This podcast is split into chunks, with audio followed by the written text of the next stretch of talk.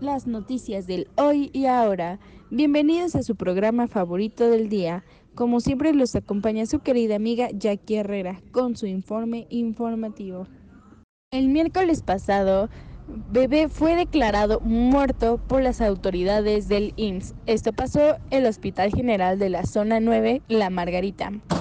El bebé prematuro que nació en el Hospital de la Margarita del IMSS que logró vivir después de que lo habían declarado sin vida, continúa entubado en las unidades ciudadanas del intensivos neutales de este mismo nosocchio, informó el secretario de Salud José Martínez García. Esta mañana durante la conferencia estatal, Martínez García expuso que este pequeño se aferraba a la vida, pues sigue grave y bajo observación.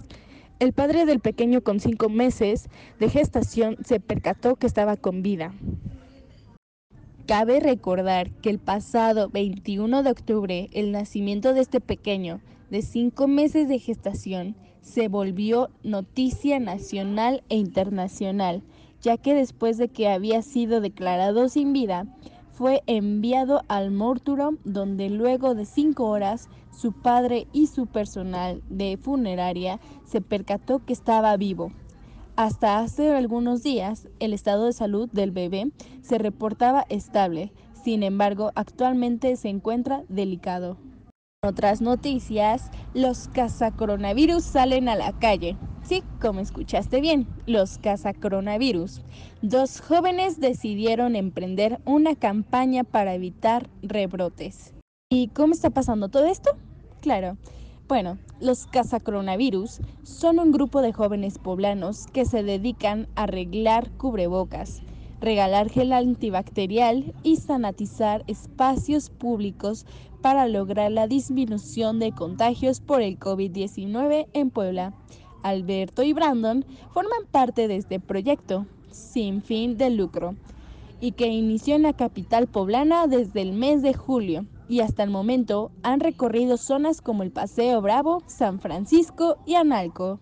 Después de más de tres meses de darle vida a esta iniciativa, han obsequiado más de mil cubrebocas, varios litros de gel antibacterial y sanatizado muchos lugares donde regularmente se concentran varios grupos de personas con el transporte público.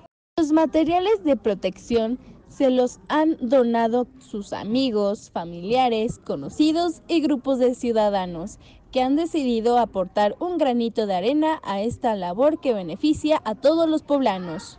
Con estas acciones, los cazacoronavirus esperan que en el estado de Puebla los contagios disminuyan, evitar posibles rebrotes y muy pronto pasar a semáforo verde para regresar a la vida normal una entrevista que le realizamos a María Ronaldo, nos dice que esta acción lo hacen para bien y que esto les gusta bastante a los poblanos.